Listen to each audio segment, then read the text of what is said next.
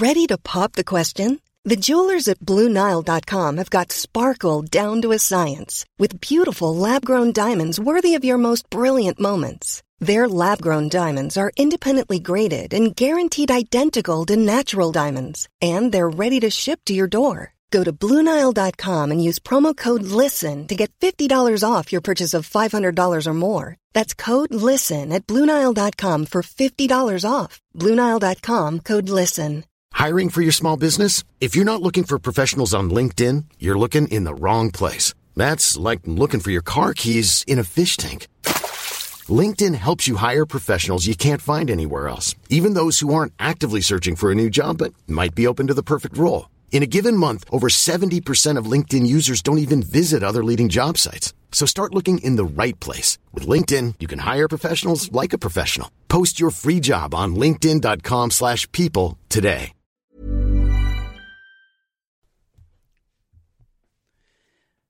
Hola, ¿qué tal? Bienvenidos a Universo Premier League. Yo soy Álvaro Romeo y te saludo desde Londres. Hoy tenemos un programa muy interesante. Quizá lo más interesante de todo es lo último. Florentino Pérez y Joan Laporta y sus sucesores, aunque en el caso de Florentino vaya usted a saber si habrá algún sucesor, podrán seguir intentando organizar una competición de fútbol de clubes a nivel europeo. Porque el Tribunal de Justicia de la Unión Europea ha dictado sentencia hoy.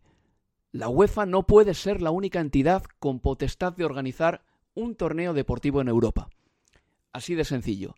Si le sale un competidor a la UEFA y si ese competidor prepara un formato nuevo, llamémosle Superliga por el interés de la conversación, y si ese competidor convence a los indecisos, podría haber una competición de clubes europea nueva, distinta de las competiciones que hoy en día organiza la UEFA.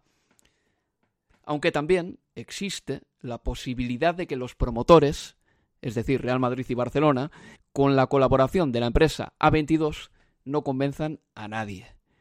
De hecho, ahora mismo estamos en ese punto. Por mucho que leáis editoriales triunfalistas en los medios españoles, editoriales a los que por otra parte, fuera de la M30 o de la ciudad condal, no se les presta demasiada atención, o al norte de los Pirineos. No se escuchan, no se leen, no interesan. Son editoriales para convencidos. Cámaras de eco, cámaras de resonancia. Información para fans que te jalean, pero nada más que eso, porque la situación ahora está así.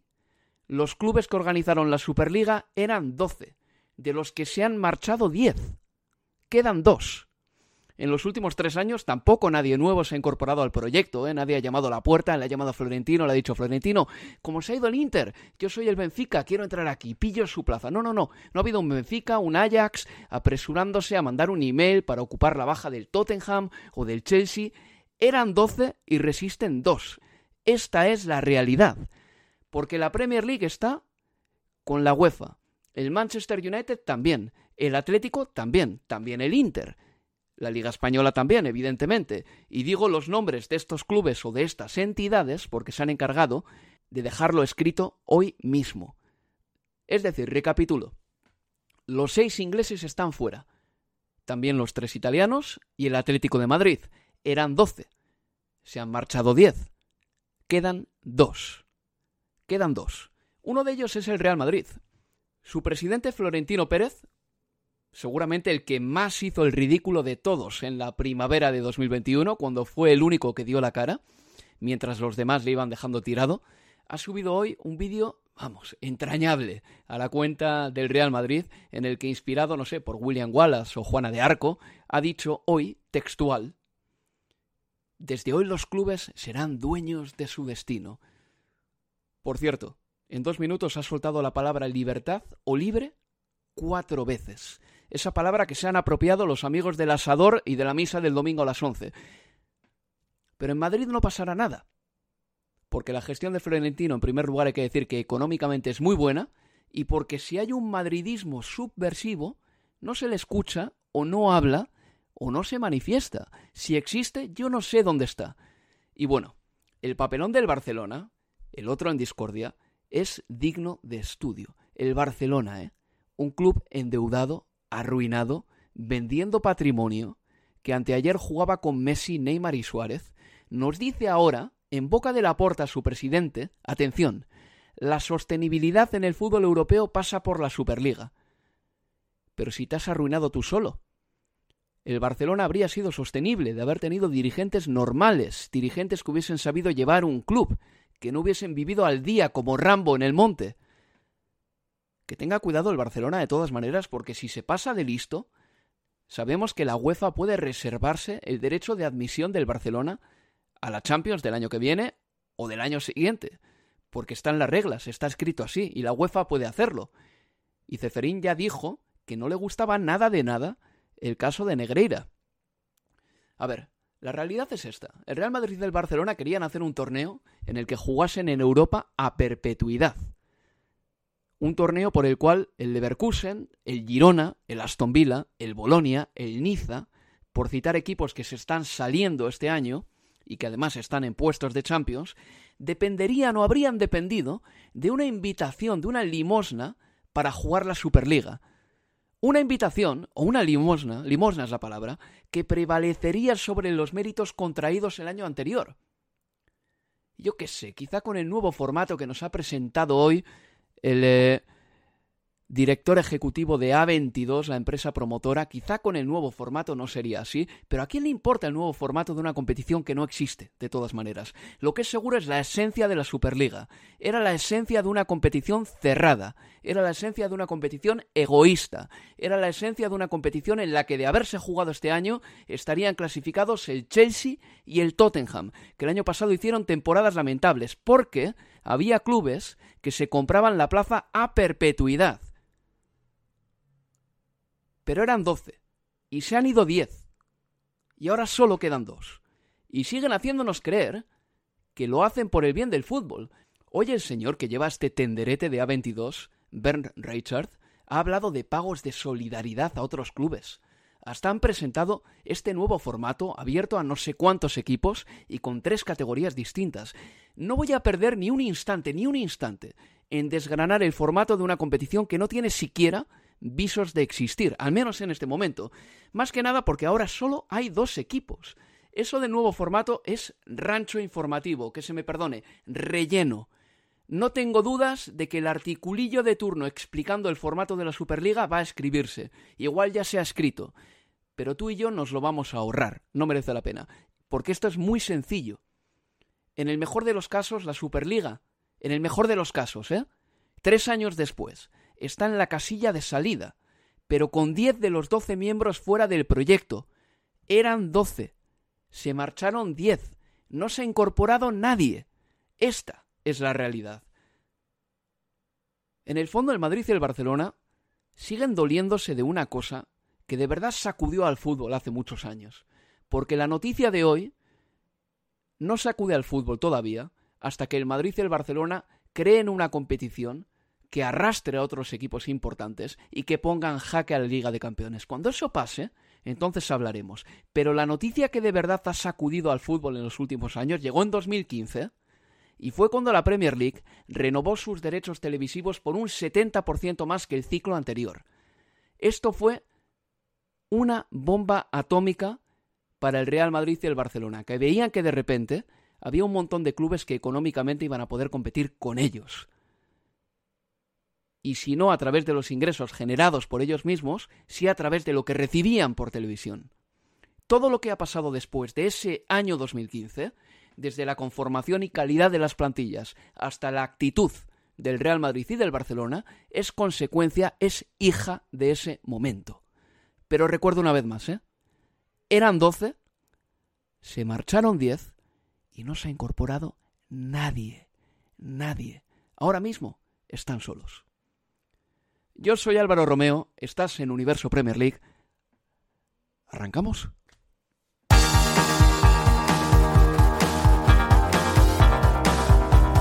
Universo Premier League, la casa del fútbol inglés en español.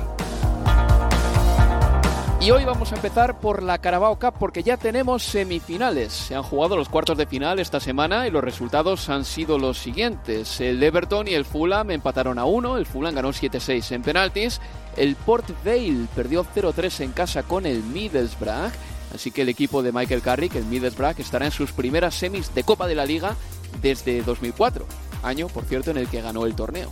Eh, tengo que recordar que el siglo XXI empezó con seis campeones distintos en siete años. Eran otros tiempos. En otra semifinal, el Chelsea y el Newcastle empataron a uno. El Chelsea se llevó el gato al agua en los penaltis. Y el Liverpool, a priori, es el que parte como favorito porque tuvo la actuación más convincente. Eliminó a un rival como el West Ham United y lo hizo además por 5 goles a 1. Vamos a hablar en este programa de la Carabao Cup, del Mundial de Clubes y cómo va el Manchester City por ahí, del sorteo de la Liga de Campeones, del cese de Steve Cooper, el entrenador que llevó al Nottingham Forest hasta la Premier League hace año y pico nada más. Bueno, tenemos un montón de temas de los que hablar y para ello tengo conmigo aquí a mi lado a Leo Balsaniano. Hola Leo, ¿qué tal? ¿Qué tal? Muy buenas Álvaro. Dime hola, ¿qué tal Álvaro otra vez? Porque te ha salido una voz ronquísima, parecías la gente Colombo. Vamos de vuelta, ¿qué tal? Muy buenas Álvaro. Ahora sí creo que salió bien. Se ha salido bien, ¿no? Ya cacarraspea, ya sácate, sácate eso de encima. Y tengo también a Manuel Sánchez. Hola Manuel. Hola, ¿qué tal chicos? Bueno Manuel, mmm, una jornada interesante, ¿no? La de la Carabao Cup. Eh, sabemos que esta competición no empieza a encandilar al personal realmente y creo que eh, a los pocos cafeteros de la Premier menos eh, hasta las semifinales y ya tenemos las semis. El Liverpool se va a medir al Fulham y el Chelsea al Boro. decía las malas lenguas ayer, no sé si lo visteis, que el, sorteo comenzó como 15 minutos tarde en televisión y decía las malas lenguas que, que es que porque las siete primeras veces que lo sortearon le tocó al Liverpool contra el Chelsea entonces había que, había que volver a hacerlo, ¿no? Hasta que les tocara Middlesbrough y, y, Fulham. Ha sido un poco, bueno, sí, yo creo que no, no, no, no, es sorpresa para nadie que es una competición un poco descafinada hasta estas rondas finales o cuando hay partidos entre los grandes equipos de, de Inglaterra. Mm, no, no fue un gran partido el Chelsea, el Chelsea Newcastle eh, fue interesante por, el desenlace final, por los errores de Trippier, la definición en penaltis. Ayer eh, muchos aficionados del West Ham hablaban de que su equipo había tirado el partido, pese a que fueron prácticamente 6.000 aficionados hasta Anfield. De hecho, el propio Klopp incluso se quejó bastante amargamente de la afición de Anfield, que es algo que, es sorprendente, ¿no? O sea, que es como casi algo sagrado y, Klopp se, se, quejó. Luego también mm, hemos, eh, hemos vuelto a ver esta prácticamente distopía que es jugar al fútbol sin bar eh, y que tiene consecuencias eh, que a mí no me parece mal que se juegue sin bar, pero que creo que tiene que ser algo coherente para todas las competiciones. O se juega sin bar en todas o se juega con bar en, en todas, pero luego ver en ese Chelsea Newcastle, por ejemplo, que hubo dos futbolistas que en mi opinión tuvieron que ser expulsados, como Caicedo, como fue el caso, como fue el caso de Moisés Caicedo, y hubo otra entrada que ahora mismo no, no, no, recuerdo, no recuerdo bien, pero fue un plantillazo a, a, la, a, la, a la tibia prácticamente, que, que, bueno, que, hizo mucho daño al futbolista del, del Newcastle, y, y no fueron rojas básicamente porque, claro, es muy difícil apreciar esa jugada esa jugada en directo. Entonces, bueno, pues acabamos ya estos cuartos de final, mm, pasamos a la, a la ronda de semifinales, donde si habrá bar, los partidos serán a ida y vuelta, y bueno, y ya en el campo de, de, cada, de cada club, y, luego ya pensando en la, en la final, en la que, bueno, si todo va como parece que, tiene que ir, pues enfrentarán el Liverpool y el Liverpool y el Chelsea. He comentado antes que el Middlesbrough de Michael Carrick, que está en sus primeras semis en 19 años, Vamos con el Everton Fulham, es interesante porque el Fulham ganó en penaltis 7 goles a 6. El Fulham está a tres partidos nada más de ganar su primer título grande, porque nunca ha ganado la Premier League o el torneo de Primera División ni ninguna de las copas. Curiosamente estuvo a una mala tarde de Diego Forlán de ganar la Europa League hace 13 años, pero eso es otra historia. En semifinales le toca el Liverpool.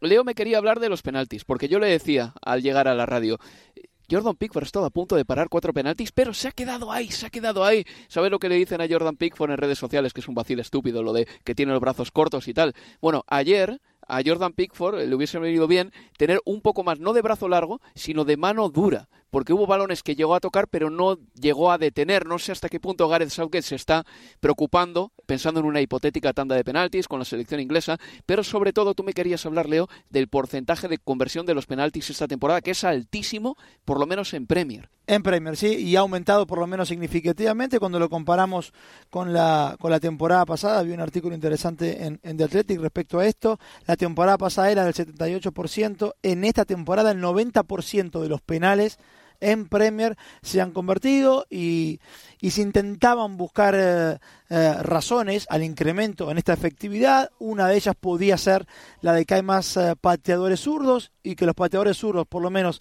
en, en penales, generan más dudas en, en, los arqueros. Pickford en particular le pasó muy cerca a tres. o tocó tres balones prácticamente, Palinia, Kearney y, y Kenny Tete y me suma la cuestión del VAR porque yo creo que tú hubiera tenido implicancia también en esta misma definición. Porque el penal que tapa Pickford de Córdoba Reed, que le hubiera que al penal siguiente le da la chance a Onana de enviar, de mandar al Everton a las semifinales, pero Leno le dice que no a Onana, un penal muy mal pateado, pero lo que voy es que para mí Pickford se adelanta en el penal de, de Córdoba Reed que es que se adelanta en esta nueva era de los penales con VAR, no tiene un pie apoyado en la línea antes de lanzarse. Para mí con VAR ese penal se volvía a patear. Eh, con lo cual, ya no solo en cuestiones de, de, una posible roja, como acaba Manu que sucedió en Stanford Bridge, sino también en una definición por penales, el hecho de que no se aplique el VAR, como sucede en la Copa de la Liga hasta cuarto de final, pudo haber tenido algún tipo de, desenlace diferente.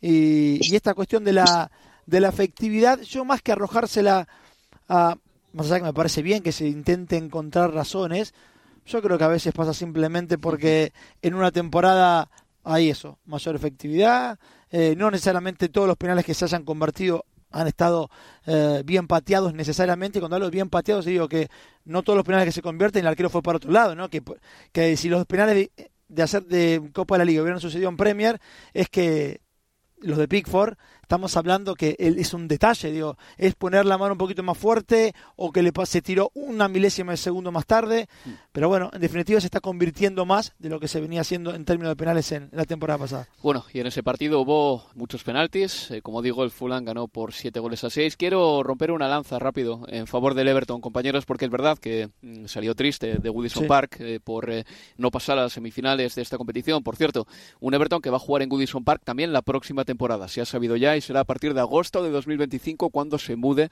al nuevo estadio. Es decir, le queda esta campaña y otra más en el vetusto Woodison Park, que tiene más de un siglo. Pero quería hablar del Everton porque el Everton eh, hace tres semanas vio cómo le sustraían 10 puntos. Ahora mismo tiene 16 en la clasificación, lo que le permite estar fuera del descenso, pero con 10 más, que son los que se ha ganado en el campo, tendría 26, que son los mismos puntos que tiene el Brighton Hove Albion. Y coincidimos todos en que el Brighton está bien. En Europa League está de sobresaliente y en la Premier está haciéndolo medianamente bien. Desde que le quitaron 10 puntos al Everton, el Everton ha sacado 12 puntos de 15 posibles. Y ha sacado los 12 últimos puntos enteros, íntegros, contra estos rivales, contra el Nottingham, contra el Newcastle, contra el Chelsea y contra el Burley, es decir, rivales de todo pelaje y condición, y con un parcial de 8-0, además dejando cuatro puertas a cero.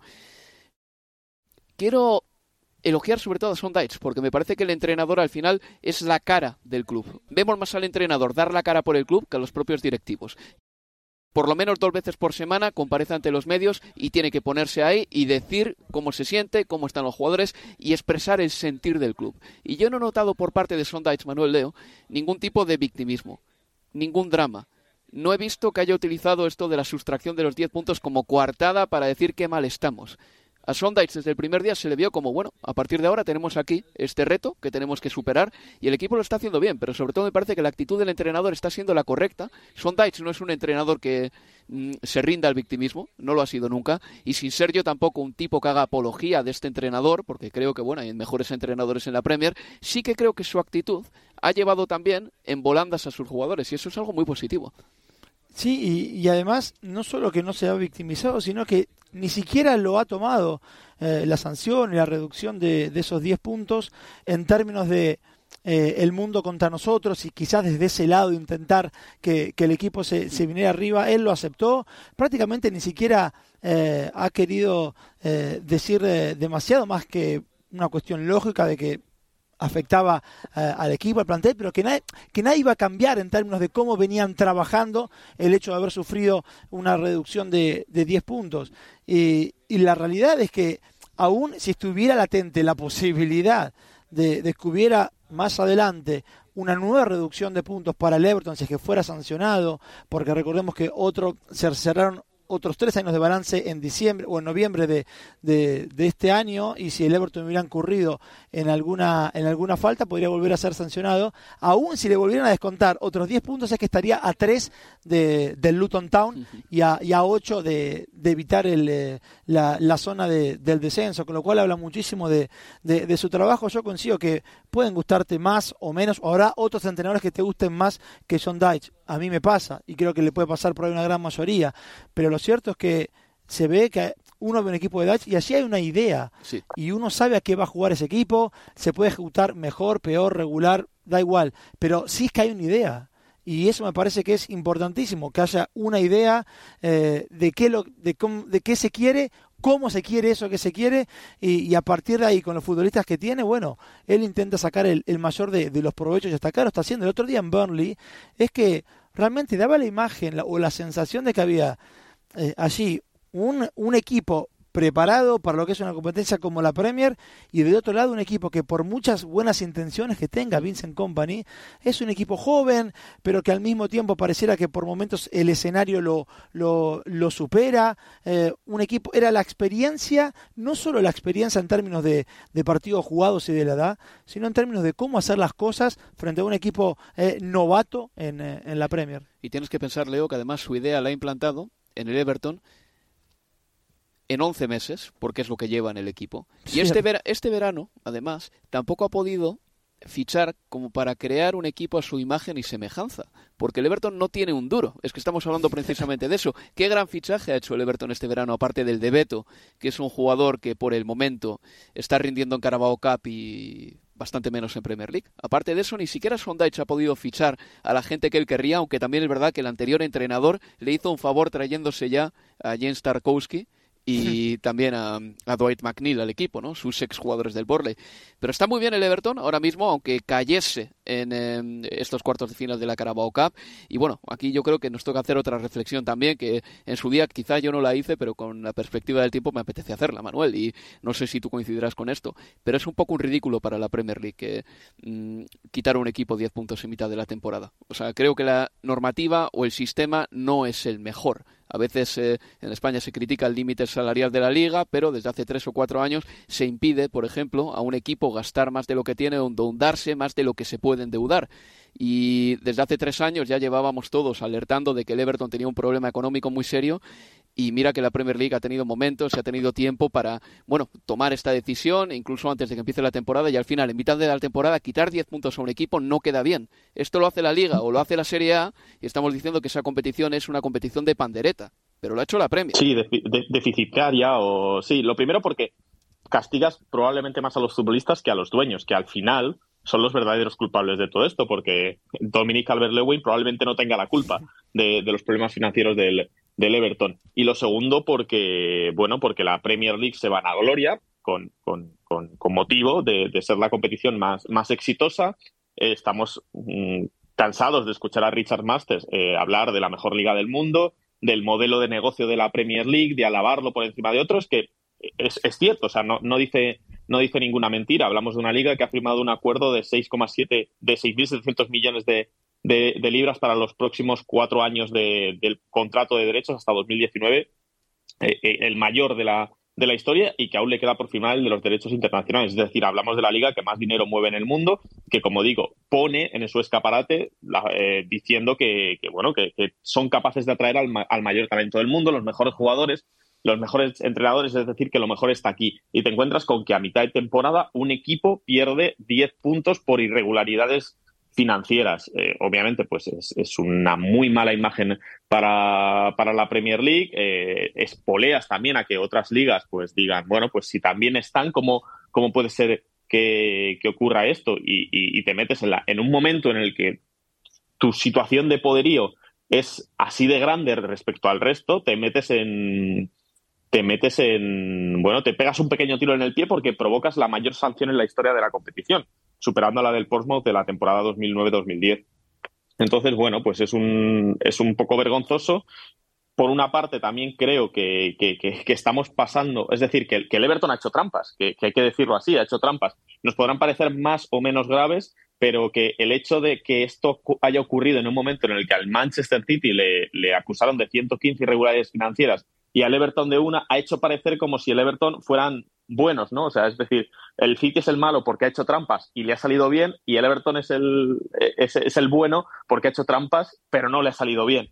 Y, bueno, a veces parece como que, casi son ellos la, la, víctima cuando, cuando en el fondo pues ta, también cumplieron irregularidades financieras. Es verdad que, esto abre el melón para que otros clubes, Chelsea, que, sabemos lo, los tejemanejes que tuvo durante la época de Abramovic, eh, o el propio o el propio o el propio Manchester City. Además Wolverhampton Wanderers también tuvo problemas con el fair play financiero. Bueno veremos eso. Sobre todo la duda es si van a tener la misma mano dura con todos y si quizá sepan afrontar mejor estas sanciones en, en el futuro para que no ocurran en mitad de temporada o si existen formas mejores de, de, aplicarlas. Es que a eso voy, Manuel. Si es que Everton es verdad, ha cometido irregularidades y estoy contigo, y esa sanción, si se la ha ganado, se la merece.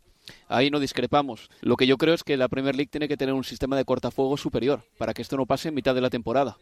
Claro, lo que tendría que ocurrir, y es lo que entiendo, lo que está trabajando la Premier League, es que ese cortafuegos implica directamente que esto no ocurra. Claro. Es decir, que, que, que exista ese regulador independiente del fútbol y, esa serie de medidas para que directamente un equipo no pueda presentar unas pérdidas. Un equipo de Premier League que está recibiendo los ingresos que está recibiendo no, no presente unas pérdidas financieras que en principio, digamos así, no tienen sentido en el contexto de una liga multimillonaria como es la, como es la Premier League. Eso en lo que respecta al partido del Everton contra el Fulham. El eh, martes en Stamford Bridge, el Chelsea y el Newcastle empataron a uno y el Chelsea pasó por penaltis. El Chelsea necesita victorias. Necesita alegrías ya, porque la inversión que ha hecho es tremebunda. No me voy a extender en esto porque sería ser redundante y repetir cosas que ya hemos dicho. Sí que es menester comentar que el fútbol se nutre de aciertos y de errores. Y en Stamford Bridge quedó muy patente el otro día porque Callum Wilson eh, marcó para el Newcastle United el primer gol del partido aprovechando el nudo marinero que se hizo en las piernas eh, Padiasil y luego un error de Kieran Trippier ya en el minuto 90 propició el tanto del empate de, de, de Mijailo Mudric. Así que el Chelsea ganó, está en semifinales y tiene el título, como el resto de equipos, a tres partidos de distancia y dos de esos tres partidos van a ser encima contra el Middlesbrough. O sea, en teoría el Chelsea tiene un trayecto asequible hasta la final de Wembley. Y me centro ahora en el Newcastle, porque el Newcastle ha caído eliminado de la Champions y de la Carabao Cup en cuestión de siete días. Además, ayer se lesionó Anthony Gordon, que quizá ahora mismo junto con Joelinton es una de las terminales nerviosas del equipo y de los jugadores que más intensidad pueden ofrecer. Pero la situación es un poco preocupante y en Newcastle yo creo que sí que necesita vacaciones, Leo, porque ayer fue eliminado escucha, ¿eh? con un 22% de posesión. Y estaba mirando el calendario y miraba el mes de enero y decía, ¿será el mes de enero más bonancible para el Newcastle United por eso de que hay un parón invernal en el que juegas una jornada y al siguiente descansas? Sí, pero no, porque el Newcastle como mínimo va a jugar cuatro partidos y como máximo va a jugar cinco, en función de si pasa la tercera ronda de la Carabao Cup o no. Pero los partidos que tiene el calendario ahora mismo son los siguientes. Va a jugar contra el Liverpool el 1 de enero, ese partido que vamos a hacer tú y sí. yo. Luego contra el Sunderland en la FA Cup, es decir, un partido que no puede tirar a la basura y luego se va a medir al Manchester City y al Aston Villa. Ese es el calendario de un equipo que necesita descanso. Eh, a ver, yo creo que en no solo que en términos de, del descanso yo creo que ahora van a estar bien porque es una competencia menos. Eh, al final del día el hecho de no estar en, Champions, más allá de que no se hubiera jugado igual hasta, hasta febrero, yo creo que en esas o en estos cuatro partidos que, que mencionás, sobre todo los de Premier que son van a exigir la intensidad al máximo o lo, o lo mejor de, de, los futbolistas de, de Eddie Howe, es que el fin de semana o un fin de semana más que se podría barajar como, no sé si de descanso, pero donde las, las rotaciones o donde las quedar eliminado hasta podría no llegar a tener un impacto grande teniendo en cuenta el contexto en el que llega a jugar tercera ronda de FA Cup, es que sea un clásico. Yo claro. creo que ese partido es dentro de la seguidilla que nombraste o de los rivales que nombraste, realmente el que le puede costar eh, y mucho a, al, al, Newcastle. Porque no es que va a llegar con muchos futbolistas o lesionados que vayan a estar recuperados, no, no va a ser la situación. Por el contrario, por ejemplo, ahora se suma uno más, que es el caso de, de, Anthony Gordon. Pero ya la previa, eh, el estrés lógico de, de un derby que hace mucho que no se juega, que va a estar la exigencia, porque hasta acá y aún en esos cuatro partidos o rivales de Premier o tres rivales de Premier, se puede pensar o imaginar uno que, que el hincha de Newcastle puede seguir entendiendo el contexto de su equipo, ¿no? Con muchas lesiones, jugó muchos partidos, no estaban acostumbrados, la plantilla es corta, hay muchos jóvenes, más allá de que algunos se han salido como Miley, etcétera. Pero en ese partido no va a haber una una, una, condescendencia. No, no la va a haber. Un la, perdón. La vara, por el contrario, se va a subir. La gente se va a olvidar eso que hasta acá valoraba o que entendía como el contexto del por qué y no va a existir ese fin de semana ante el Sunderland. Con lo cual, yo cuando vos no, te escuchás, ya, bueno, cuando te escuchás nombrar los rivales de Premier, que no va a ser nada fácil, pero a mí me sigue pareciendo ese fin de semana, el de tercera ronda de FA Cup, el que pueda tener más eh, repercusiones en este equipo. No sé cómo lo ve Manu. Pues, además estuvo en Stanford Bridge y no sé cómo, cómo lo vio desde lo físico a al equipo. Sí, mal, mal, porque el Newcastle vivía prácticamente era, un partido de bueno de muy parecido al del Tottenham Hotspur a, la derrota contra contra el Tottenham un partido en el que el Newcastle partía como bueno como, como un equipo B como no no como ese equipo que, salía a competir hace unos meses o sea salía a verlas venir se toparon con ese gol de Callum Wilson luego es verdad que el, Chelsea pecó de efectividad como como como le suele ocurrir hasta que no llegó el gol de de, Trippier no, no, no, bueno, despertaron, entre comillas, eh, el Chelsea, pero... El gol de Modric. Eh, Sí, el gol de Mudri, digo que hasta que, estaban, estaban dentro. Lo cierto es que estaban dentro, pero sin hacer prácticamente nada porque, porque el Chelsea había sido, había, había cometido una falta de puntería brutal. Eh, comentaba antes las expulsiones de, de Moisés Caicedo y de Lewis Colwill, que creo que los dos se tendrían que haber marchado a la calle por, por sendos plantillazos, pero como no hay bar, los árbitros no se atreven a pitar esas, esas jugadas. Y, bueno, yo creo que deja un poco resignado, sabiendo que ahora mismo no tiene plantilla para competir esta eh, tantas competiciones. Es una pena también el bajón de futbolistas como Kilian Trippier, que, lleva un mes completamente fatídico para, para él. Fue el que catalizó los errores del Newcastle porque regala el gol y luego falla el primer penalti que ya hace ir a la, a la contra al, al, Chelsea y, bueno, pues eh, es una pena que el Newcastle haya pegado este bajón, yo creo que también anímico en cierto modo por, por haberse visto fuera de, de Europa pero, pero bueno, eh, eh, eh, espero que no se descuelguen, espero que no se descuelguen del, del, todo, que, no, que, que, puedan estar luchando por lo menos por la Europa League hasta, hasta final de temporada, pero ahora mismo, viendo las perspectivas de calendario, parece muy complicado que no sumen derrotas consecutivas, que, sería la peor noticia para ellos.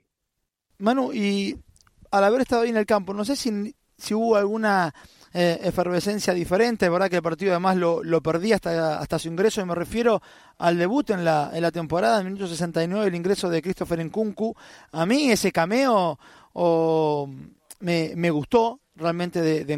Me parece que viene a ofrecer algo que no, que no estaba del todo en ese ataque, mucho de, ir al espacio entre central y lateral de parte del delantero eh, francés, pero al mismo tiempo, bueno, eso es lo primero, a ver qué te pareció o qué sensación tuviste con el ingreso de Nkunku, y lo otro, que es esta decisión de Pochettino, que se viene repitiendo, de jugar con cuatro centrales, es directamente desde el vamos decir, no tengo opciones por banda, salvo que tenés, podés tener los, eh, eh, los extremos, pero es son cuatro centrales que ninguno va a redoblar esfuerzos para pasar eh, por atrás de un extremo, por intentar hacer el 2 por 1 por banda. Es verdad que Rich James está lesionado, que Ben Chilwell también, pero Disasi, Thiago Silva, Badia Chile, Lewis Cole, me parece una línea de fondo que en definitiva te, termina dejando eh, lo que suceda en mitad de cancha en adelante a lo que puedan hacer los extremos, el enganche Palmer y, el delantero, Manu.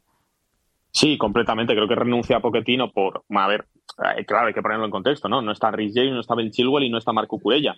Obviamente, pues el, Chelsea se ha visto bastante damnificado en esa, en esa banda, pero en esas bandas. Pero creo que el equipo mejora bastante cuando entra, por ejemplo, Malo Gusto, que entra Paul Corwell en la, en la segunda parte y ya se le empieza a ver un poco más eh, bueno activo de en esa zona incluso también cuando entra cuando entra Madsen que bueno es un futbolista eh, que también puede jugar por ahí yo creo que ahí el equipo gana y de hecho el gol aparece aparece en una jugada de este estilo es, un centro de banda del, lateral y, el error de, de, Trippier. Así que es obvio que, ahora mismo Pochettino tiene un problema en los laterales, es un problema de contexto, es un problema por lesiones, porque Chilwell y Rhys James no son, no son fiables. Chilwell ha sufrido bastantes lesiones, pero es que lo de Rhys James con siete lesiones en los isquios en tres años es una cosa que, clama al cielo y que veremos si es capaz de, de, solucionar. Cucurella va a estar pues un tiempo fuera porque fue operado en el, en el tobillo, así que veremos cuántas semanas está fuera de los terrenos de juego. Y respecto a la entrada de Nkunku, le tenía muchísimas ganas la afición de, Stanford Bridge. Al final es un futbolista que, que aún no había debutado eh, en el Chelsea, que se lesionó en pretemporada y que, y que, como digo, se le recibió con una ovación. Tuvo una ocasión muy clara para marcar, pero el problema es que Raheem Sterling le dio un pase muy malo, tiró el, tiró el desmarque, como tú bien has comentado, y prácticamente se quedaba solo, pero Raheem Sterling le dio un pase demasiado largo y luego vimos poquito de él, la verdad, porque no, bueno, no, no, no, casi no dio tiempo para que en esos 20 minutos que jugó para, para mucho más. Anotó el gol de penalti, que igual que en el caso de Mudrik, creo que les da les da confianza, pero es obvio que muchas de las esperanzas del Chelsea, porque se mejoren sus eh, registros goleadores pasan porque en Kunku, que tampoco es un ávido goleador, es decir, que no creo que vaya a promediar 30 goles por temporada, pero sí que, sí que bueno, es, es, un rayo de esperanza para un club que ahora mismo lo que necesita es razones para, para tener fe. Y una, un lesionado más también en la enfermería de, de Pochettino y del Chelsea, porque Enzo Fernández, que por decisión táctica o técnica de, del entrenador, el sábado ante el Sheffield United comenzó ante los suplentes, primer partido que Enzo Fernández no va desde el inicio en el, en el Chelsea en la temporada con, con Pochettino. Sí lo fue como titular ante el Newcastle, pero se retiró lesionado y bueno, habrá que ver el, alcance de, esa lesión. Y, y una cosa, Manuel, eh, tú que estuviste ahí además viendo el partido en Stamford Bridge. Moisés Caicedo me parece a mí que no tiene mando en plaza en este Chelsea todavía. De hecho, el primer gol, eh, el gol del Newcastle, parte de un pase que a él le dan atrás, él no llega, mm, creo que más culpa del pasador que de él, eh, además de esa entrada con los tacos en el primer minuto de juego. Bueno, no, no, no fue el mejor partido de, Caicedo, que no sé si le estará pesando quizá del el precio o el reparto de responsabilidades en el medio. Es verdad que, que, que, que esto que comentas de Caicedo obliga que, y, creo que lo vimos bastante, a que jugadores como Gallagher y como Palmer vengan a recibir más atrás y tengan que ser ellos los que los que lleven la batuta del juego. En el caso de Palmer creo que lo hace casi por instinto o, con ganas de, hacerlo porque es un futbolista que la verdad es que da muchísimo, da muchísimo la cara y, está tapando un poco esa, ese, ese, protagonismo que, pueda tener Caicedo. Hay un momento de, Palmer, por, por cerrar esto, eh, que me hace mucha gracia, que es cuando marca el primer penalti y lo hacen enfrente de la grada del Newcastle y, les mira, les manda a callar, les manda un beso y, les señala. O sea, es un tío que, otra cosa no, pero, pero coraje y valentía y, cara eh, tiene, tiene muchísimo y, bueno, por eso creo que no le importa coger muchas de las funciones que, un futbolista como Caicedo debería, debería llevar a cabo en ese centro del campo. Por cerrar el capítulo del Chelsea, Petrovic, el guardameta, hizo un paradón en el último penalti a Matt Ritchie. ¿Qué sensación hay con este portero en Stanford Bridge? ¿Hay run run que recibe la pelota? Eh, ¿Se duda de él? ¿Hay expectación porque sea un gran portero? O sea, ¿qué, qué, se nota ahí en Stanford Bridge? Bueno, estaba, estaba Robert Sánchez, eh, estuvo durante, durante el partido. De hecho, los, los penaltis los vio en el, en el campo, en el césped con el resto de sus compañeros, obviamente vestido de corto porque tiene una lesión de rodilla y probablemente no vuelva hasta febrero. Eh, pero bueno, Petrovic, la verdad es que hay sobre todo incertidumbre porque este chico que llegó de, de la MLS, de la MLS en, verano, no debutó hasta la lesión de Robert Sánchez en el partido contra el Everton. Debuta, le marcan gol a los, a los pocos minutos. Es verdad que luego deja la puerta a cero contra el Sheffield United, que no, no, no podemos, eh, bueno, no lo podemos quizá calibrar suficiente. Contra el Newcastle lo cierto, eh, de hecho, en el partido contra el Sheffield contra el Newcastle es que apenas le tiran. Creo que, creo que recibió tres disparos a puerta en total. Nos vamos a quedar, obviamente, con ese highlight de la parada a Madrid, que, que es bastante buena, pero creo que es difícil ahora mismo juzgar a, este chico serbio porque, porque apenas le, han probado. Veremos si quizá soluciona uno de los grandes problemas o de las cosas donde más ha dejado dudas Robert Sánchez en este inicio de temporada, que es en, la distribución, porque ha, ha, cometido varios fallos en la salida de, de balón. Yo estuve mirando datos para ver si bueno, si Robert lo estaba haciendo bien, mal, lo cierto es que tiene un expected goals de 28 y le han marcado 26 goles. Mm, eso habla más o menos bien de él, sobre todo en el contexto de un Chelsea que no está defendiendo bien y no está jugando bien y está recibiendo gol en prácticamente todos los partidos, porque creo que de los 19 encuentros que había recibido, solo en 5 había dejado la, la puerta cero. Veremos ahora que va a tener Petrovic pues, por lo menos un mes por delante si se abre un debate de verdad sobre si le puede quitar la titularidad a, Robert Sánchez. Vamos al miércoles. El Liverpool le ganó 5-1 al West Ham United. Una actuación que, según Jürgen Klopp, merecía más aplausos. Podía haber rescatado ese, bueno, esa capsulita sonora de Jürgen Klopp pidiendo más eh, aplausos a sus aficionados, u otra, muy distinta, que me parece que es bastante más interesante, porque a Jürgen Klopp le preguntaron por la actuación de sus centrocampistas. Llevamos toda la temporada hablando de que el Liverpool tiene todavía que conjuntar el centro del campo porque tiene muchas piezas nuevas ayer. Allí, perdón. Ayer jugaron Soboslai, Curtis Jones, ambos marcaron, y también Wataru Endo. Esto es lo que Jürgen Klopp tenía que decir sobre sus futbolistas. Nos va a interesar, vais a ver.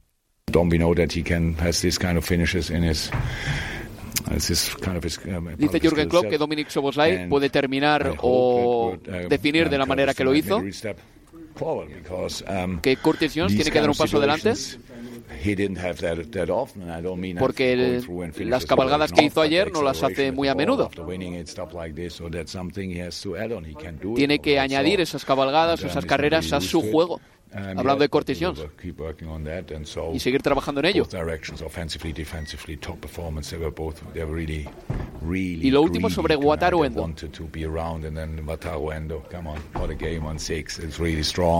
Y decía de Wataru Endo Vaya partido ha hecho en la posición de 6, un partido muy completo. Y sobre Cortes Jones también decía que tiene que eso, que mm, digamos que ajustar eh, su actuación eh, defensivo-ofensiva. Pero bueno, ya está aquí dando una serie de, Leo, indicaciones, poniendo notas a sus propios futbolistas. Eh, en esta pregunta le preguntaron por Soboslai y por Curtis Jones, no por Wataruendo, pero él fue el que al final eh, se arrancó con ese elogio hacia el japonés. ¿Qué te pareció el centro del campo del Liverpool?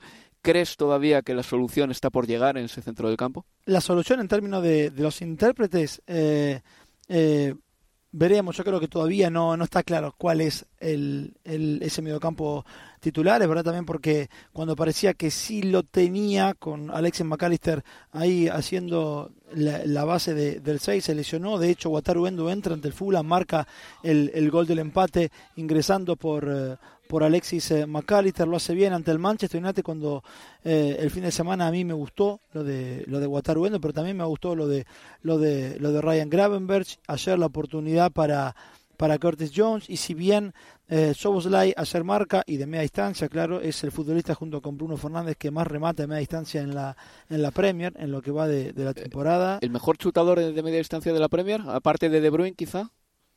Sí, probablemente sí. Yo creo que eh, de media distancia tiene mejor pegada que, que Bruno. Eh, eh, pasa que bueno lo que tiene Bruno es que le busca de cualquier ámbito, de cualquier lado, no es, es la repetición y se las calza todas. Sí, no, no duda. Bueno, de hecho por eso es quien es el futbolista. Bueno, y también le pasaba de Bruno cuando eh, cuando estaba jugando, digo, cuando estaba jugando porque lleva solo o jugó solo 20 minutos esta temporada, pero digo de Bruin, Alexander Arnold y Bruno son los que más eh, eh, posiciones le regalan al rival. Claro, toman tantos eh, tantos riesgos, se animan desde tantos lados a un pase largo, a un remate que en general puede terminar pasando eso, que su equipo pierda la pelota, pero después claro, son capaces de, brindar una asistencia como probablemente ningún otro, o que el balón termine dentro, dentro del arco como ningún otro, y, eso quizás pasa, pasa de largo. Pero ayer, dicho esto, me pareció que no sé hasta qué punto era súper valorable la mitad de la cancha del, del, Liverpool de la noche, que lo hicieron bien y fue un buen partido, porque es que el West Ham fue realmente muy, pero muy flojo. La resistencia, no desde los nombres, porque a ver que David Moy fue con prácticamente lo, mejor, solo que se guardó Lucas Paquetá, que ingresó en la segunda parte, jugó eh, Benrama, bueno, fue la oportunidad de ver a Fornals también de, de, entrada. Y Fabianski por Areola por Fabianski. Ah, por Fabianski, pero después eh, Jared Bowen, eh, Mohamed Kudus, Jim Woods Pros, eh, Susek, Edson Álvarez, digo, jugaron todos. pero pero bueno, digo que eso me daba esa sensación de que no terminabas nunca de saber viendo el partido si era tan bueno el lugar del Liverpool o es que del otro lado la resistencia era prácticamente, mm. prácticamente nula. Pero veremos si el hecho de, de Curtis Jones llegando al área, eh, marcando, además, bueno, marcó por duplicado, se traduce luego en, eh, en partidos más importantes y en, y en, partidos de Premier y creo que estaba ahí la, un poquito la, la, la exigencia de club para, para, con él. Sí, porque Manuel Leo, yo creo que con Curtis Jones sucede una cosa. Hace tres años, por ejemplo, era un joven que empezaba a jugar partidos importantes de titular, pero han pasado tres años y Curtis Jones todavía no se ha erigido en un titular del Liverpool. Es más, ahora mismo en este punto de su carrera, yo tengo la sensación de que es un activo útil del Liverpool, pero no un activo fundamental del Liverpool para los partidos importantes. Le falta todavía dar ese pasito hacia adelante para consolidarse como titular. Además, en un centro del campo que, como he empezado con tantas dudas este año, ofrecía, brindaba esa oportunidad, ¿no? Sí, y la, y la tuvo al comienzo, porque era Soboslai, Alexis y Curtis Jones. Eh, luego, en lugar de Curtis Jones, eh, si no fue de, de, Endo, aún con McAllister, pasó a ser de Gravenberg, que lo está haciendo bien, me parece que está haciendo de, de, de menor a mayor. Eh, yo igual creo que hasta antes que Curtis, un futbolista que a mí me está gustando mucho, bueno, eh, esta temporada, más allá de, de, de Soboslai, McAllister, Endo, por nombrar los nuevos, es Harvey Elliott, que ayer jugó los 90 minutos y también le volvió a hacer bien. Yo creo que está teniendo una muy buena temporada también Harvey Elliott, que te ofrece la posibilidad de jugar eh, en ese tridente de ataque, o si no, de jugar de, de Curtis Jones o de quien sea de ese mediocampista por, por izquierda.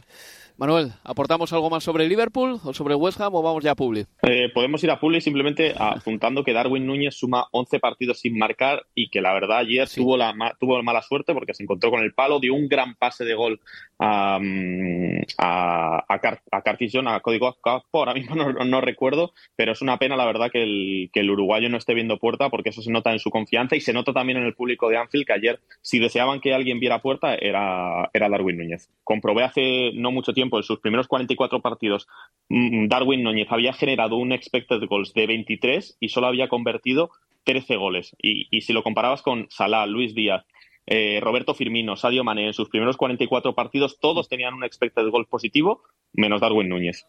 Pues ahí queda el dato. Va a tener que seguir trabajando el delantero uruguayo joven futbolista uruguayo. ¿eh? No olvidemos todavía que tiene mucho margen de mejora por delante. Una pausa y seguimos en Universo Premier League.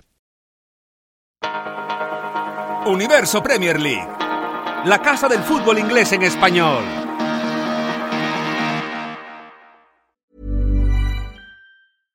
Hey, I'm Ryan Reynolds. At Mint Mobile, we like to do the opposite of what Big Wireless does. They charge you a lot, we charge you a little. So naturally, when they announced they'd be raising their prices due to inflation, we decided to deflate our prices due to not hating you.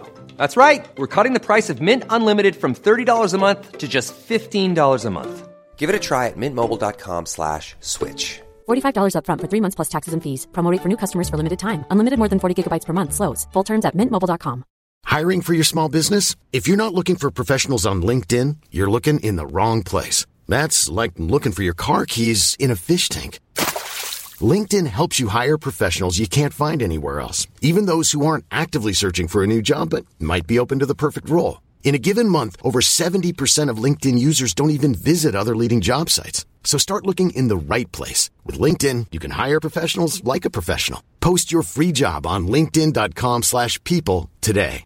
Mom deserves the best, and there's no better place to shop for Mother's Day than Whole Foods Market. They're your destination for unbeatable savings, from premium gifts to show-stopping flowers and irresistible desserts. Start by saving 33% with Prime on all body care and candles. Then get a 15-stem bunch of tulips for just $9.99 each with Prime. Round out Mom's menu with festive rosé, irresistible berry chantilly cake, and more special treats. Come celebrate Mother's Day at Whole Foods Market.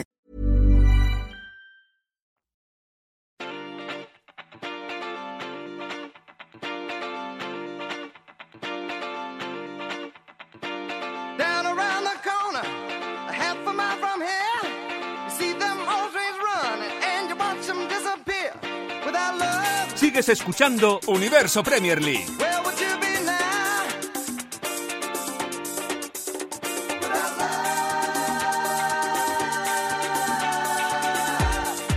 Aquí continuamos en Universo Premier League con un servidor Álvaro Romeo y con Leo Bachanian y Manuel Sánchez. Vamos con algunas noticias rápidas de la semana. Tenemos que recordar que el Manchester City está jugando el Mundial de Clubes y que ya está en la final.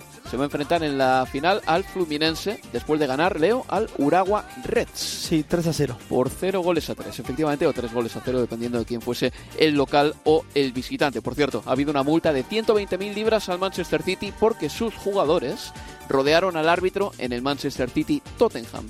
Más noticias. El Bournemouth Luton Town, suspendido en el minuto 59 por el desplome de Tom Lockyer, se va a jugar de nuevo, completo. No se retomará desde el minuto 59, sino que se van a jugar otra vez los 90 minutos íntegros de ese partido. Como recordáis, en Liga de Campeones hay... Álvaro, Álvaro, sí, eh, solo un, un apunte sobre esto del, del partido entre Bournemouth y, y Luton Town. eh, que Tom Lockyer ha abandonado ya el hospital, que, que se marchó ayer de, de- del hospital, que se ha ido a casa, que le ha instalado un, un desfibrilador en el, en el pecho para evitar que, que se vuelva a producir un incidente con, como el que ocurrió el, el pasado sábado. Y además el Luton Town ha confirmado que no tiene nada que ver, que el problema es diferente al que sufrió en el pasado mes de mayo en la, en la final del, del ascenso, así que nos alegramos por, por Tom Lockyer, que, que, como decimos parece que parece que está mejor y que ya está en casa con su familia, donde va a comenzar ese proceso de, rehabilitación. Buf, pero que no tenga nada que ver un problema con el otro, eh, si es que es así, me parece incluso hasta más preocupante. No lo sé, no sé cómo lo ves, pero bueno, buen apunte, Manuel. Desde luego es importante también. Esperemos que se recupere bien el eh, jugador de Luton Town, ese central tan eh, titularísimo que tienen en el equipo. Como venía diciendo, en el sorteo de la Liga de Campeones, al Manchester City le ha tocado jugar contra el Copenhague y al Arsenal contra el Porto, así que digamos que el sorteo ha sido amable con los dos clubes ingleses que sobreviven en la Champions.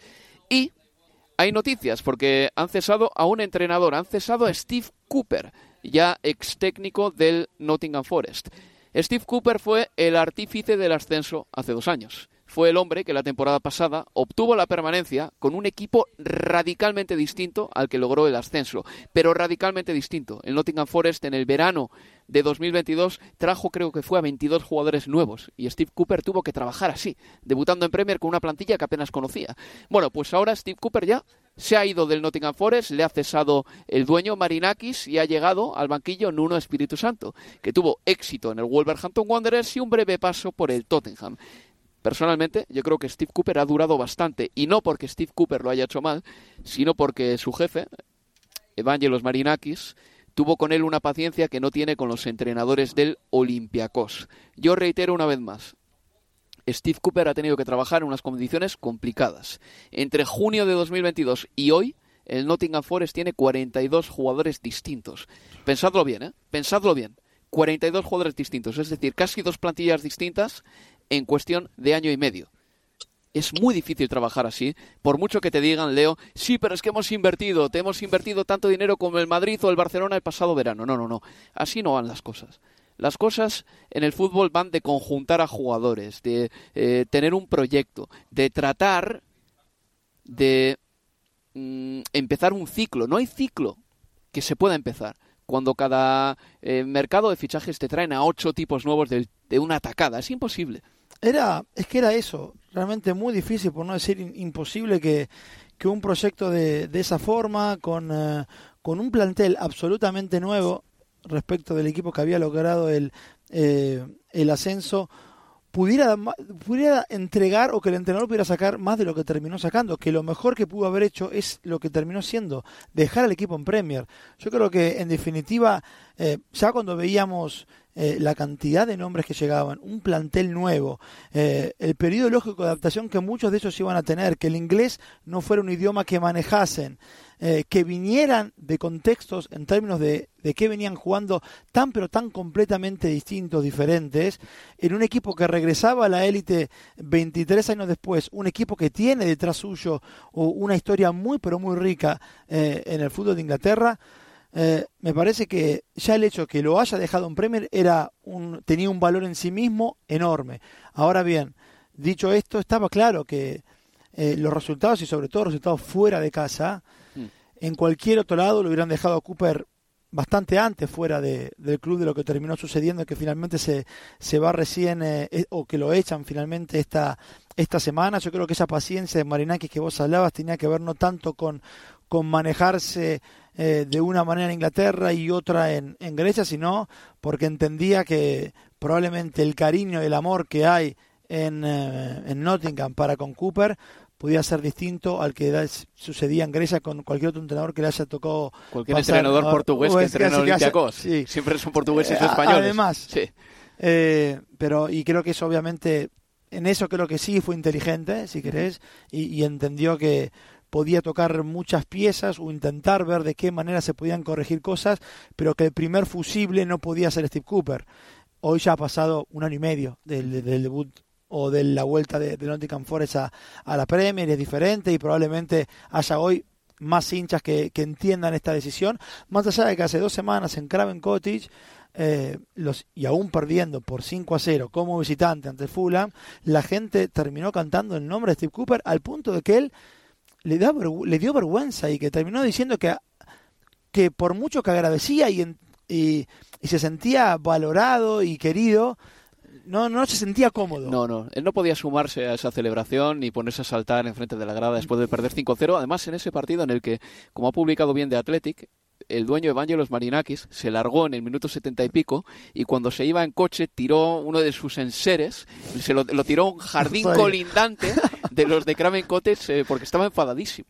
No, es que de verdad. La acreditación era, la, acreditación, porque se, se hizo ah, viral en redes sociales que un aficionado del Fulham la encontró en un arbusto y lo puso en redes sociales, la, la gritación de Marinakis, y puso a alguien se del partido no demasiado contento. Es que, no, de, de Marinakis se puede hacer un programa un día, eh, no creo que proceda en este momento, pero todo lo que controla en Grecia, todas las conexiones que tiene con el presidente Misotakis, son, de verdad, ¿eh? como para hacer un programa aparte, porque no es un rico únicamente, es un rico con poder en Grecia. Yo creo que aquí en Inglaterra, lo que dice Leo también, que igual en algún momento ha dicho es que me apetece apretar el gatillo y quitar a, Steve Cooper, pero al mismo tiempo no puedo hacerlo porque es un hombre que a, quien aman, a quien aman y claro, el fútbol también vive de esas emociones y quieres tener a los aficionados respaldándote, no en tu contra.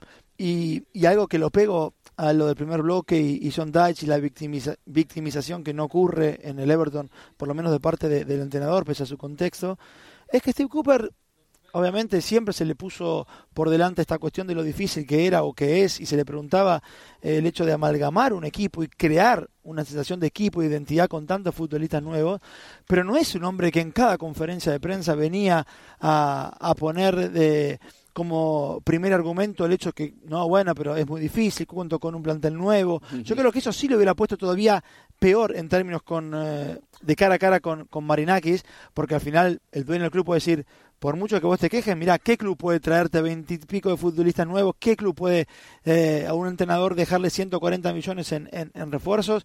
Y Steve Cooper lo entendía como, bueno, es el contexto en el que me toca trabajar y, hay que tirar con lo que hay. Y nunca, nunca, nunca me pareció que un entrenador que utilizaba el micrófono todo el tiempo para recordarte lo difícil que era el ambiente en el que estaba dirigiendo. Quiero cerrar el capítulo de Steve Cooper ya, porque se nos va el programa de madre, pero Manuel Leo, eh, os digo en serio, no creo que Steve Cooper haya terminado tan quemado como para no tener pretendientes en un futuro de Premier League. Sí, un, un entrenador que coge un equipo colista del Championship, lo sube a Premier y luego lo mantiene pese a, los veintipico cambios de plantilla que, tuvo, yo creo que vamos, que, no le va a faltar trabajo eh, en el futuro, en función de qué banquillos se queden libres, pero vamos, no, no, no creo que tenga problemas para, para volver a la rueda del fútbol. Vamos a hablar de otro entrenador muy distinto, un entrenador que ahora mismo evidentemente está teniendo más éxito y que ve las cosas de una manera muy distinta. Hablo de Mikel Arteta, porque el miércoles 20 de diciembre se cumplieron cuatro años de su llegada al banquillo del Arsenal. Y si la autoridad se gana irradiando autoridad, Mikel Arteta ha sentado cátedra en este largo periodo. A pocos entrenadores primerizos les he visto yo con tanta confianza en sí mismos desde el principio y poniendo sus normas desde el principio y sentando las reglas y las bases que él quería desde el principio en un club grande como el Arsenal. Es decir, allí donde otros entrenadores fueron con la puntita, de manera timorata, porque se veían de repente en un equipo grande y que el equipo se les quedaba grande, a Mikel Arteta no le pasó. De hecho, Mikel Arteta desde el primer día se vio tan grande como el equipo que le fichó, el Arsenal, y empezó a tomar decisiones de calado desde el principio, pero no solo eso. No solo eso. Empezó a hablar del Arsenal como un proyecto a largo plazo desde su primer día, cuando, quién sabe, podía haber durado en el equipo un año o menos. Podía haber durado eso, pero desde el principio empezó a hablar de crear una cultura y de crear eh, una filosofía en torno al Arsenal que a su juicio el Arsenal no tenía cuando él llegó. Vamos a escuchar una de las primeras comparecencias de Mikel Arteta en el Arsenal, porque creo que esta comparecencia, de hace cuatro años ya, ¿eh? es muy reveladora de las intenciones que tenía el técnico guipuzcoano. The first thing is a little bit to change the energy. I feel last week I was here uh, with Manchester City and I was a little bit down after the game when I felt what was going on. So we have to try to engage everybody. I have to try to try convince the players what I want to do, how I want to do it. They have to start accepting a different process, a different way of thinking. And I want to get all the staff and everybody at the club with the same mindset. You know, we have to build a culture that has to sustain the rest. if we don't have the right culture, the difficult moments, the tree is gonna shake. So my job is to convince everybody this is how we're gonna live. And if you are gonna be part of this organization, it has to be in these terms and in this way. Es, Leo, eh, la declaración de un entrenador, esta, de Mikel Arteta, que estaba estrenándose en el banquillo de un equipo de Premier League, porque venía de ser el asistente de Pep Guardiola nada más que dos semanas antes. Y Mikel Arteta dijo lo siguiente. Hay que crear una energía distinta a la que mostramos la semana pasada. Se refería a un partido en el que él estaba de segundo del Manchester City el City ganó en el Emirates. Hay que meter a todo el mundo aquí, en esta energía. Hay que convencer a los jugadores, hay que convencerles de que tienen que aceptar otro proceso y que todos, todos, desde el primer al último integrante, desde el utillero hasta el mejor jugador, tienen que ir con la misma mentalidad. Hay que crear una cultura que sostenga al resto.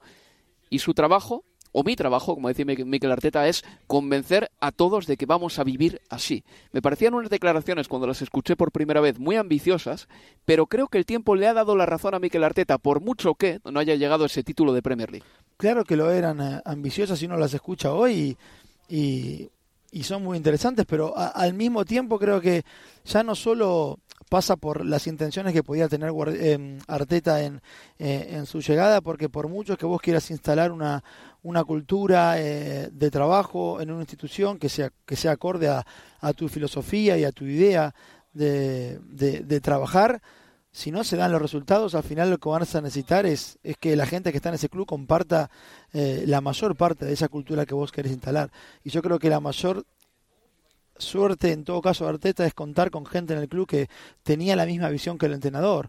Eh, sin ir más lejos, o probablemente la pata más importante para Arteta dentro del club haya sido y sea la de, la de Edu, porque hoy sí que es, uno escucha lo que decía Arteta ni bien llegó, y que pasaron cuatro años y pareciera que todo fue, fue smooth. Y la lineal, verdad, coherente, y la, la, la realidad es que no, es que hubo momentos en los que Arteta estuvo al filo de, de, que, de que lo cesaran y no se lo cesó eh, porque es evidente que había así gente dentro que creía en lo que en lo que el entrenador quería hacer y que entendía que eso iba a demandar tiempo y que además le daba la, las herramientas al entrenador para tomar decisiones como las que tomó como por ejemplo dejar a un lado al futbolista que había renovado hace pocos meses o cuatro o cinco meses atrás, Mesut, Mesut Özil, como el futbolista más caro en la historia del club. Echar a Pepe. Echa, también. Que costó setenta y pico kilos. Aubameyang, Aubameyang, Aubameyang, bueno, y, que y, le ganó la FA Cup. Y esa,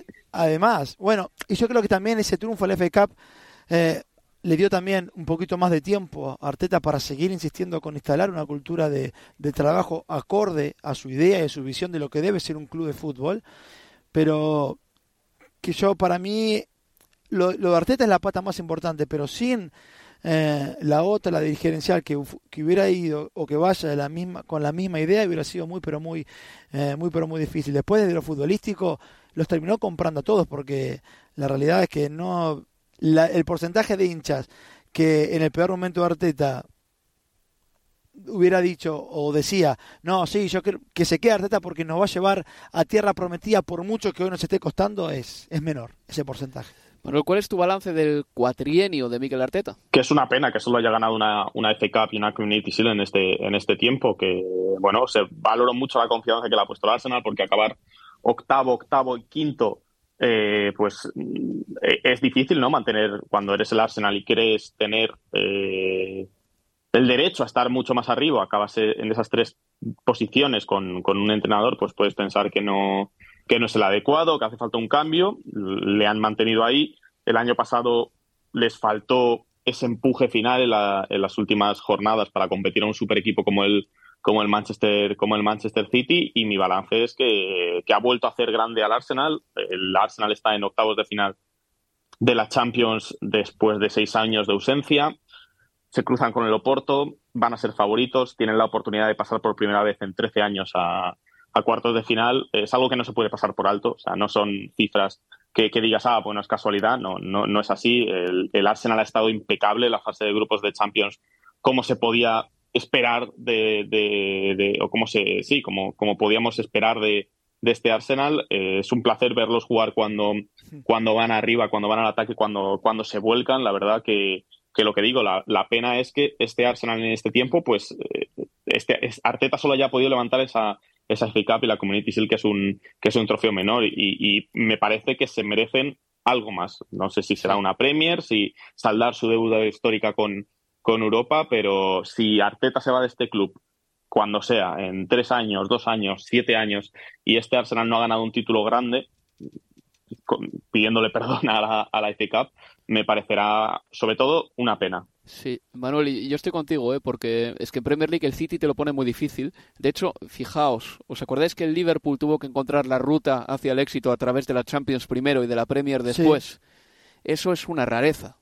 Normalmente se gana la liga doméstica y luego se gana la liga de campeones, ¿no? Quiero decir, la Champions es como un nivel más. El Liverpool lo tuvo tan difícil en eh, la Premier con el Manchester City que al final eh, es, que, es que tuvo que esperar tres años de estar a fuego para ganar la Premier por fin en 2020.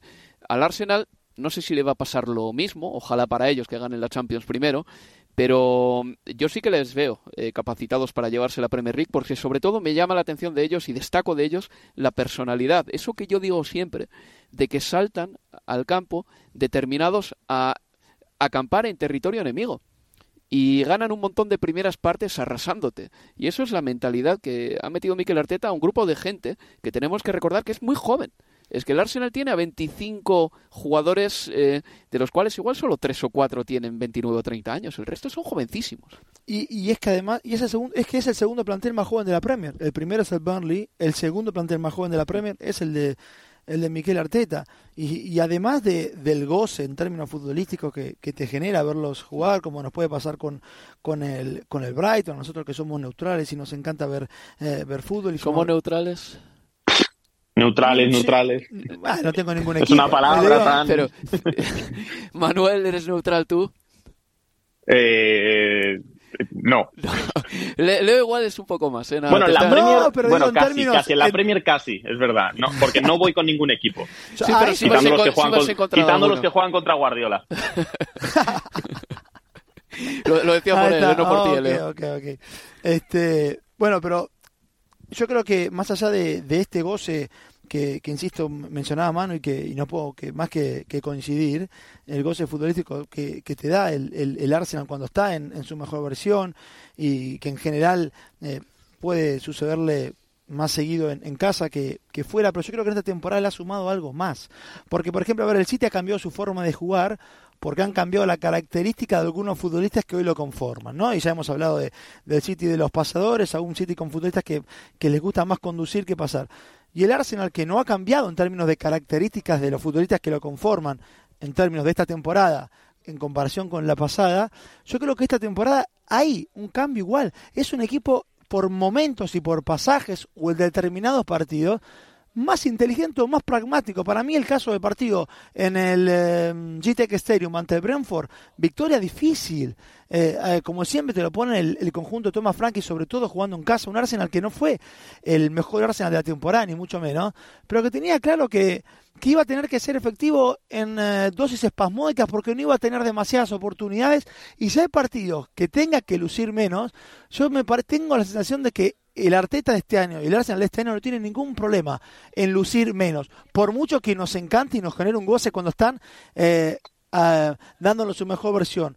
Otro aspecto que podés notar eso, la efectividad o los goles que hacen a balón parado. Es el equipo que más goles ha marcado balón parado en lo que va la temporada, en Premier. 10 goles, 8 de ellos en córner. Varios de ellos para ganar o para modificar el rumbo de partidos. Porque ante Brighton venía siendo superior, sí. Pero el gol de Gabriel Jesús, ¿cómo sabe el marcador? En un tiro de esquina. Ante el Manchester United el partido se iba eh, al tiempo adicionado en un empate, en un partido que igual había sido algo más el, el conjunto de Arteta, cómo se decide o se comienza a decidir en un córner. Y además de que en ese mismo partido ya casi hubiera le convierte al, Manchester United dos o tres goles también de, de córner. Entonces digo que fue entendiendo o sumando aspectos del juego que le terminan dando otro tipo de planes, otras variantes cuando la mejor versión no, no, no aparece, con el mismo plantel, digo, no es que Arteta pudo haber cambiado esta temporada porque cambiaron las características, no. Dijo, con lo que tengo y que ya sé que me puede dar, un fútbol asociado, un fútbol, un fútbol de asociaciones por dentro, pero que lastima por fuera, con Martinelli, con Saca, con un Gabriel Jesús, que, que ya sabemos todo lo que te da en términos de, intensidad y que si le pudiera sumar gol sería ya el, sumum de- del delantero cree en futbolistas como Havertz y, a ver, y Arteta fue el primero, ¿eh? Cuando llegamos a las críticas a Havertz que dijo, hizo una comparación que para muchos no fue eh, la, la mejor, porque creo que lo comparó cuando conoció a su esposa y esto de que eh, al principio tenés que trabajar mucho y no y por ahí la que hoy es tu mujer al principio mucho no te quería, bueno, y daba ese escenario como... Es que era, mi- era Miss España, Leo. ¿Eh? Era Lo- Miss España la mujer. Eh, bueno, Manuel, ayúdame con esto. Lorena, Lorena Bernal era Miss España. Puede ser, sé que Sí. era presentadora de televisión Sí, y, sí. y tal, pero puede ser que, Bueno, que primero fuera Miss España. Había, Si le que, costó- había que currársela. Bueno, si le costó, entiendo por qué. Bueno, Miquel, vamos, que hay más guapos que vos en, en, en, en el fútbol. No sé con mejor tanto pelo. No puede ser. Pero esos ojitos color cielo que tiene Miquel no se consiguen fácil. Este, Sí, Miss España en 1999. ¿eh? Ahí tienes, ¿sabes lo que hace Google, macho? De hecho, es argentina, eh, Leo. ¿Qué dices? Yo pensaba que era de Guipúzcoa, Sí, sí. tío. Nacida en San Miguel de Tucumán. Bueno, ahí está, ahí está. Ah, vale. Bueno, ¿Por Bien. qué pensaba que yo que era guipuzcoana? Lorena Bernal. Bueno, en fin. pero Porque viviría ahí, porque, mira, sí, porque se mudó ahí con un año de edad. Ah, vale. Seguimos. ahí está. Y, y volviendo a, Volviendo a Arteta y, y a la Premier, no, de, de verdad que creo que, en definitiva, es un entrenador que en general pareciera que el tiempo le va dando la razón. Eh, la instalación de una cultura que, de trabajo y una filosofía que parecía difícil y hoy, cuatro años después, pareciera ser que, que era el hombre indicado para llevar al Arsenal, veremos si finalmente a la tierra prometida de Champions o de, o de la Premier League, cuando parecía o, o las críticas se arreciaban con que 70 millones en un futbolista que no funcionó en el Chelsea y fíjate, eh, dejaron ir a, la dirigencia deja ir a Chaca para traer a uno que no se va a adaptar en ese mismo puesto y que es diferente, digo por Havertz y Arteta que es el primero que dice que hay que tenerle que, que tiene que hay que darle tiempo, Mm. que hay que tener paciencia y fíjate el Havertz del último mes, es, Sí. es prácticamente inamovible de, del 11 y además teniendo gol. Eh, ojalá, de verdad, acabo de decir minutos antes que hablé de la neutralidad y ahora te voy a decir ojalá que gane algo Arteta.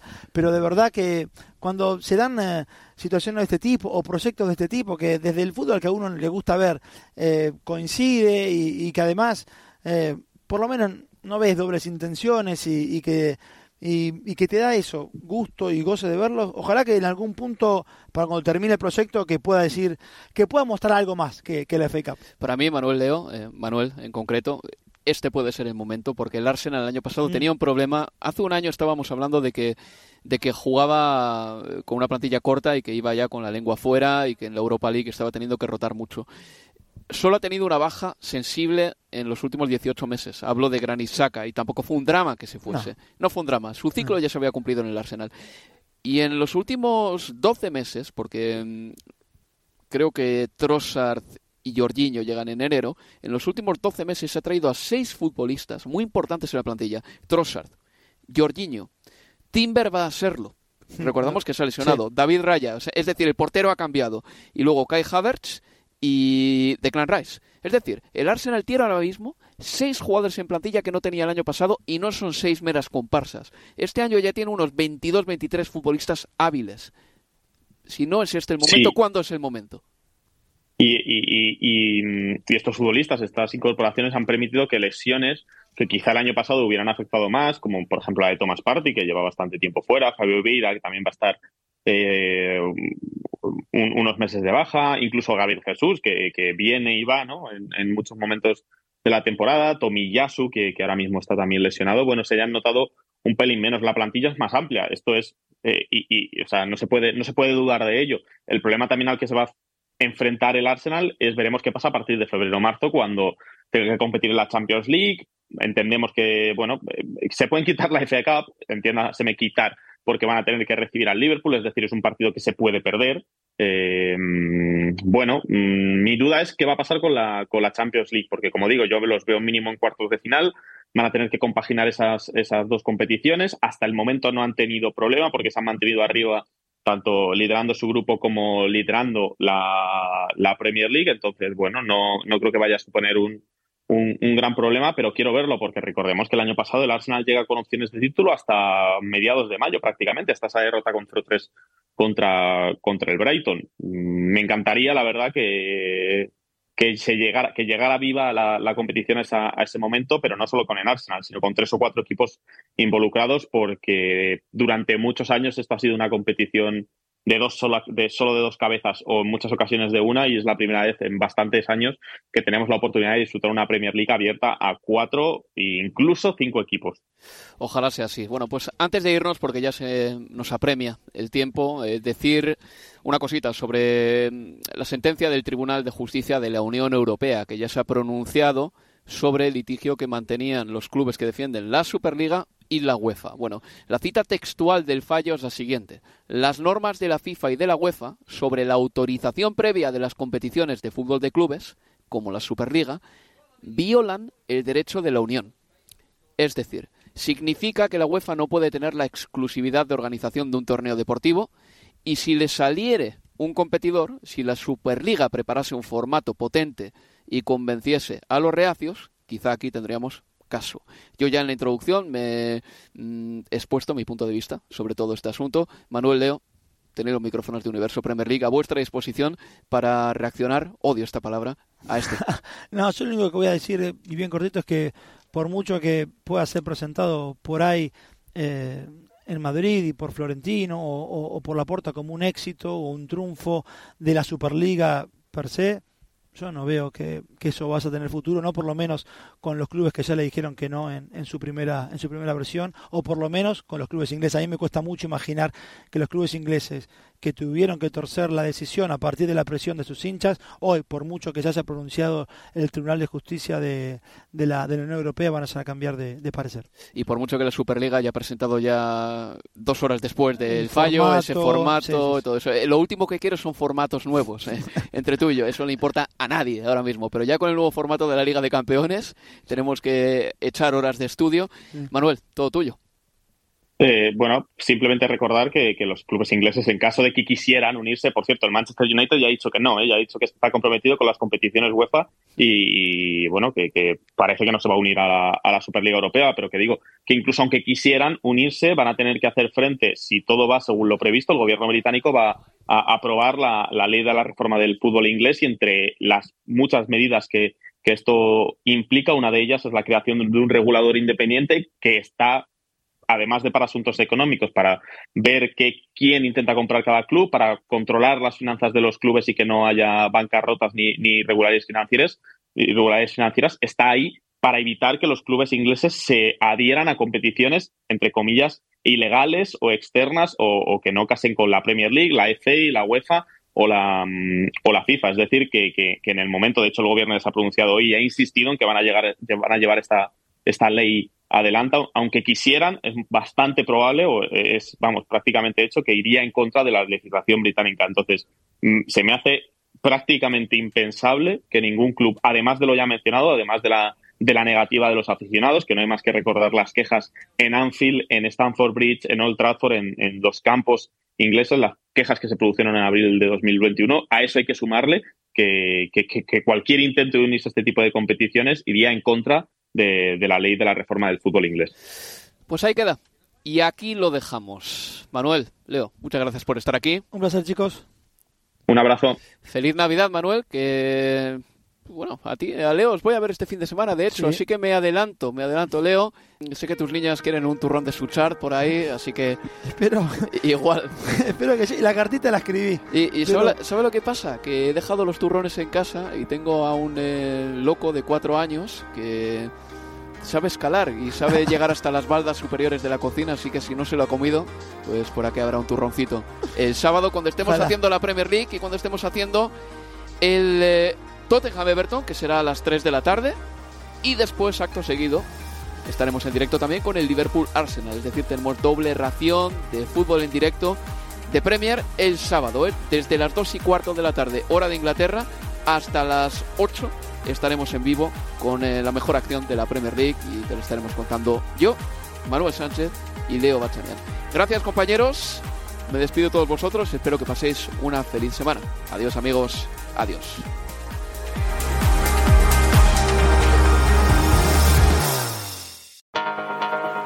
Universo Premier League, la casa del fútbol inglés en español.